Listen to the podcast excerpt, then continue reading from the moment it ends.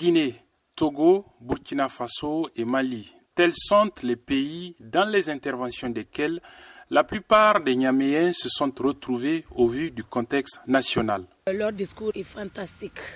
Maria Saleh, membre du mouvement des femmes engagées pour la souveraineté du Niger. Leur discours tend vers la paix et l'unité africaine. Et ça, j'ai vraiment aimé. Et chapeau pour eux. Ça apaise quand même le, cœur. Moi, quand je les ai écoutés, je dis, ah, voilà les vrais Africains. Les Africains qui ont compris. En tant qu'Africaine, j'aimerais assez que les Africains ouvrent les yeux et changent de mentalité pour converger vers l'unité africaine.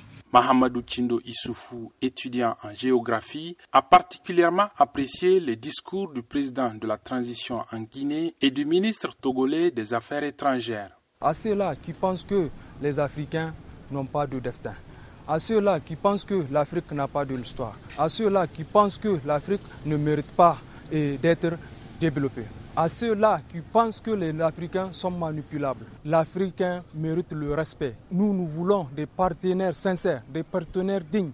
Il faut que les Nations Unies cessent de croire que les Africains n'ont pas un destin.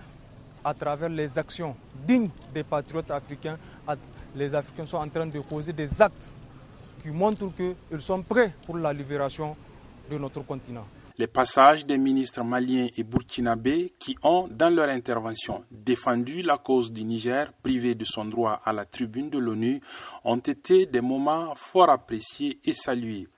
Chebou Sherif Amadou Tijani, étudiant. Ce que nous tirons comme leçon aujourd'hui, c'est que les Africains ont véritablement compris la nécessité de se soutenir. Et je voudrais ici euh, soutenir la création euh, euh, de l'Alliance des États du Sahel, il y a un élan qui consiste à aller vers la véritable libéralisation de l'Afrique.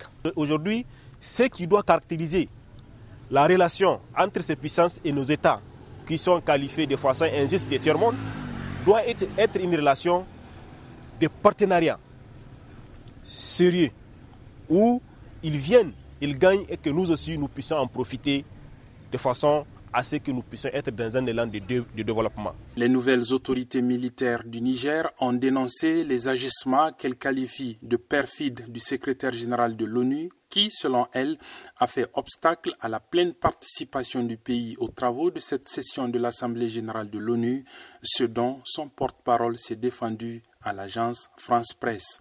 Abdullah Razak Idrissa à Niamey pour VOA Afrique.